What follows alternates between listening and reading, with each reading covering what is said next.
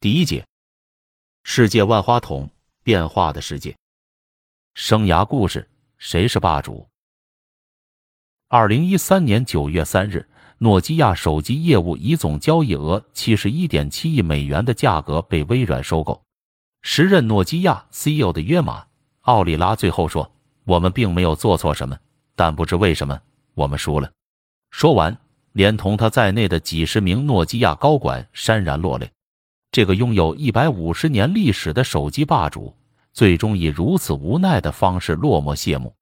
回首往昔，从一九九二年发布全球首款商用 GSM 手机幺零幺，到二零零一年发布创下四个第一：全球第一款彩屏手机、第一款塞班 S 六零智能手机、第一款内置摄像头的拍照手机、第一款五维摇杆手机。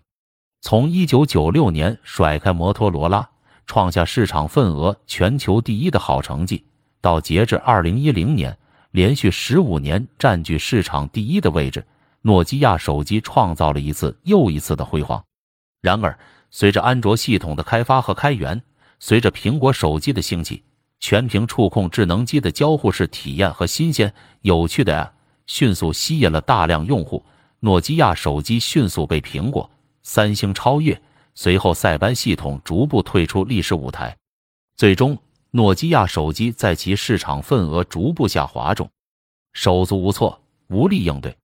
与此同时，手机界的另一传奇——苹果手机横空出世。二零零七年六月，苹果公司第一款触屏智能手机进入市场，它凭借绚丽的外观设计、舒适的用户体验，在智能手机领域异军突起。改变了手机市场的竞争规则，快速占据了高端市场，并在二零一一年第二季度成为手机行业的新霸主。二零一二年，苹果公司以市值超过五千亿美金的数额，成为世界上最有价值的品牌之一。二零一五年，凭借百分之二十的市场份额，苹果公司独吞了手机行业百分之九十五的利润。不管英雄迟暮还是少年壮志。当今世界的变化速度超乎想象，今天一颗明星陨落，也许明天就会有一颗新星升起。看看这些耳熟能详的产品，从诞生到用户数量达到五千万，用了多长时间？